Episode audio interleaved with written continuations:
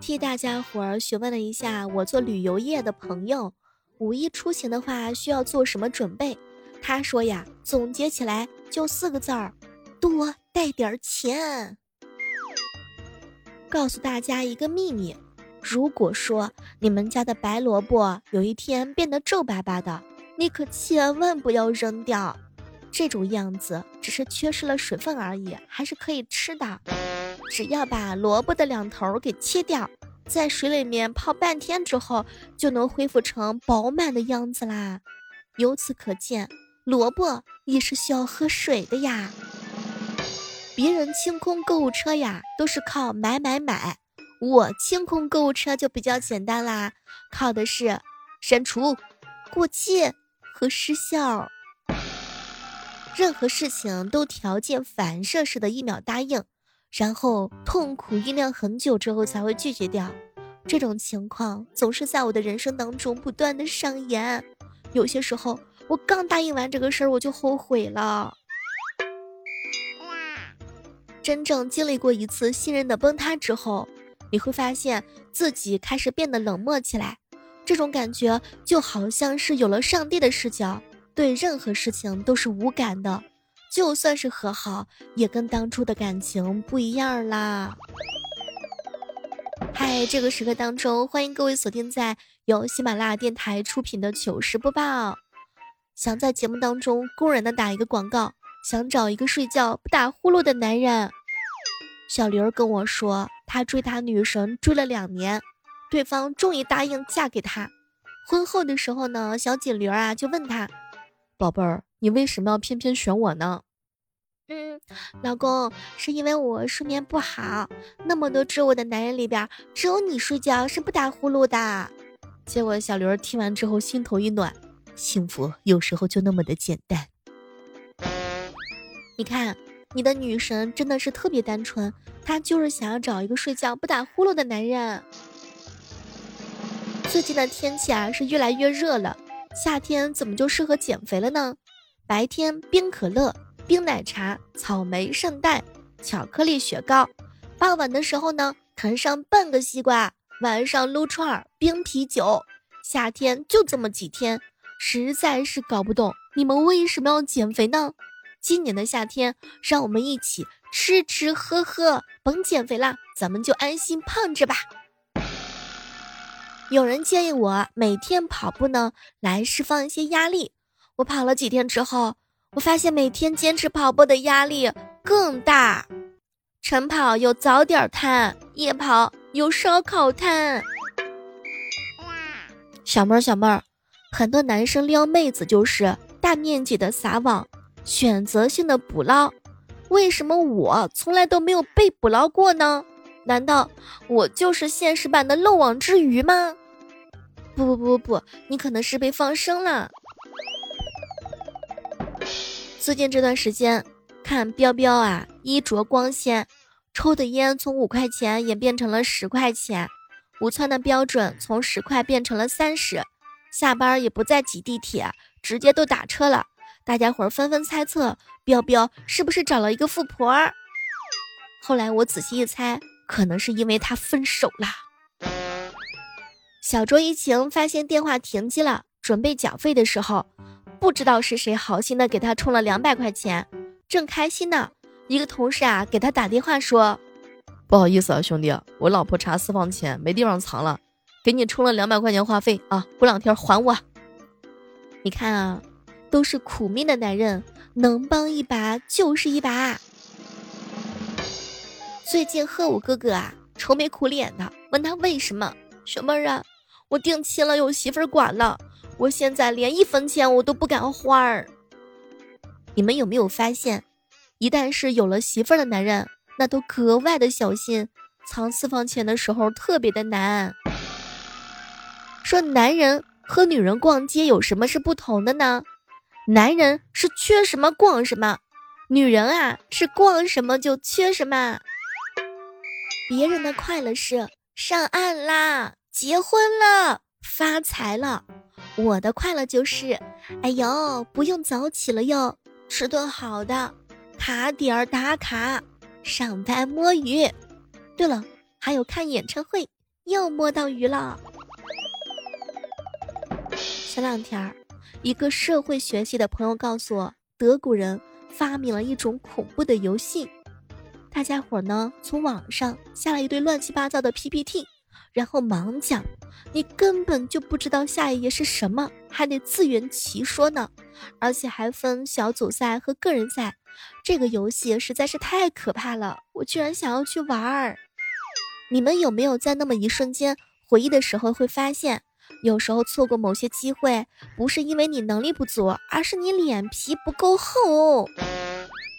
我一哥们儿说：“小妹儿，我也不是不快乐，我其实挺快乐的。”和朋友出去干饭、玩儿、看电影、刷搞笑的视频，我都能笑岔过气去。但这些都不是真正让我感受到快乐的东西。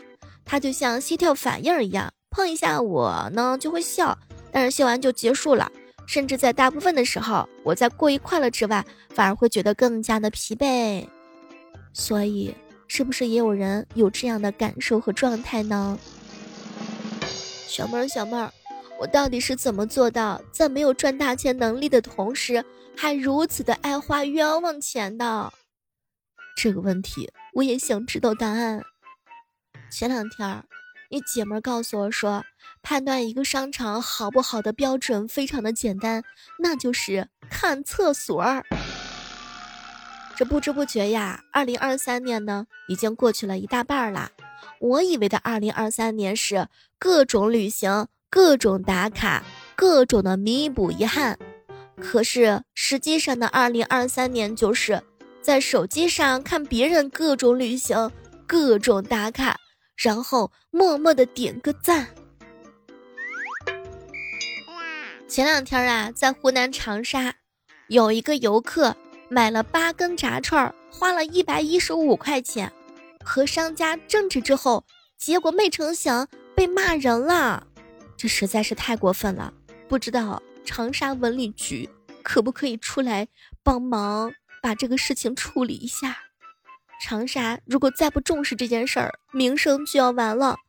有网友表示说：“小妹儿，不开玩笑，我真的取消去长沙的计划了。淄博是没有酒店了，我改去许昌了。”说句实在话，这个东西确实是比较贵的。你有没有发现，名声这个东西啊，一旦坏了之后，就跟网络上的梗一样，会被人念叨很久很久很久。什么都别说了，一百一十多块钱买了八根串儿，不仅被宰，还被骂穷叉，那实在是太过分了。有朋友说，作为在长沙生活十七年的湖北人，我想澄清一下。长沙的烧烤是真的贵呀，而且分量特别少。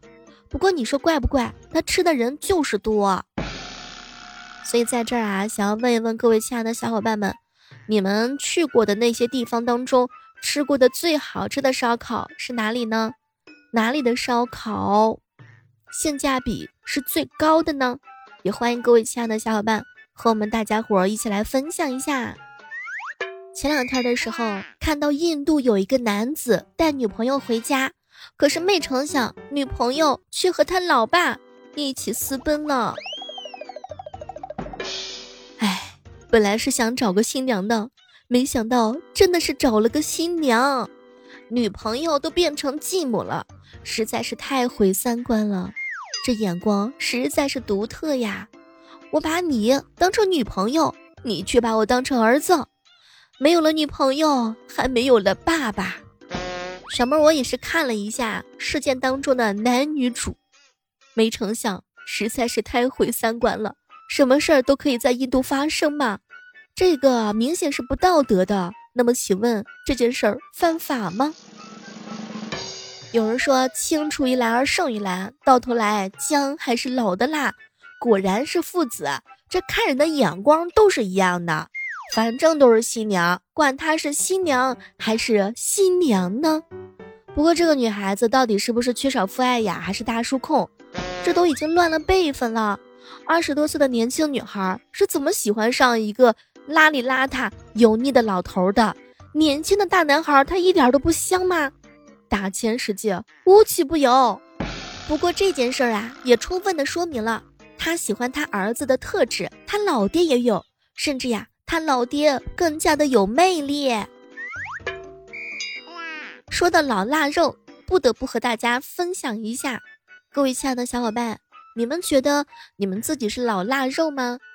其实啊，老腊肉和小鲜肉的区别还是蛮大的。前段时间有人问我，小妹儿，这小鲜肉跟老腊肉的区别到底是在什么地方啊？这么跟你说吧，但凡有点生活经验的人，他都知道，小鲜肉香，老腊肉的时候呢，它嚼不动；但是老腊肉的话呢，它有嚼劲啊。不过呀，小鲜肉啊，哪有老腊肉好吃？小鲜肉嚼两口就下肚了，老腊肉呢是越嚼越有味儿，在细嚼慢咽当中，不仅能够感受到最能安抚人心的人间烟火味儿，还有岁月沧桑，还有人情世故，还有生活当中的酸甜苦辣。这岁月呢，就像是一把杀猪刀，当初的小鲜肉也会变成如今的老腊肉。当然，有人喜欢老腊肉，有人喜欢小鲜肉。不过，如果是小妹儿来选择的话呢，我是两个都选啊。前段时间呢，好朋友问我，为什么说三十加以上的男人都叫做中年的油腻大叔？其实不对，那根本就不是油腻，那是岁月给予的一层层的包浆。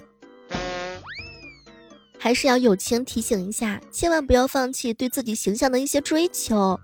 你呢？从如今光鲜的小鲜肉，变成到老之后魅力满满的老腊肉，还是需要好好的保养自己的皮肤的。老腊肉曾经也是小鲜肉啊，小鲜肉保养的好的话呢，会变成帅气的老腊肉。有多少老腊肉的，在我们节目当中可以留个言？有多少女人的老公婚后越年轻的，也可以跟我们一起分享一下。不过呢，不管怎么说。不管是老腊肉还是小鲜肉，只要是你们喜欢的肉，那都是好肉。前两天的时候，一哥们跟我说：“小妹儿啊，我终于把自己熬成老腊肉了。可是你却告诉我，你爱上了小鲜肉，实在是太难了。以后我还是安安心心选我的腊肉得了，千万不要再来找我。”这小鲜肉啊，外表好看；老腊肉呢，厚重沉稳；小鲜肉味道鲜美。老腊肉回味无穷，小鲜肉保质期短，老腊肉呀保质期长。其实啊，在我们的日常上班的生涯当中，也会有小鲜肉和资深老腊肉，他们的时间观念都是不一样的。小鲜肉啊，学生气息还比较浓，不太有时间的观念；老腊肉的话呢，在准时方面更加的自律。小鲜肉一般追求穿衣服的时候舒适 OK 就行了，老腊肉呢。会根据场合啊穿不同的衣服，并且注重细节，像沟通技巧也是不一样的。小鲜肉的沟通就像两条平行线，嗨，你说你的，他说他的。老腊肉可就不一样喽，他更懂得换位思考，能够感受其他人的真实需求，并且能够有所反馈。耐力值呢？小鲜肉加班有时差，老腊肉可是加一个通宵班，第二天继续呢。小鲜肉棱角分明，个性鲜明；老腊肉也有个性，但比较圆滑。面对客户刁难的时候，小鲜肉忠于自己；遇到不满意的地方，不会太隐藏情绪。但是老腊肉就是，哎呀，客户为中心嘛，以忍为主。还有就是视野不一样，小鲜肉工作时间不长，看事情的角度肯定是不完全的，大多数时候看到的是冰山一角，眼界比较低。但是老腊肉经验丰富，有大局观，甚至啊会注意那些水面下的暗流涌动。祝愿每一个听到我节目的你都能够找到属于你的肉肉。不过话说回来，如果是让你选择老腊肉和小鲜肉的话，你会选择谁呢？友情提醒一下，一定要擦亮你的眼睛，慢慢选，总有一个人是适合你的。好了，今天的糗事播报啊到这儿就要和大家说再见了。每天早上的八点呢和晚上的八点，我们都是在喜马拉雅同步直播的。大家喜欢小妹的话呢，记得来喜马拉雅直播间找我一起玩儿。请记住我们的房间号是一六八一六八，我们永远的家。好了，让我们下期节目继续约吧，拜拜。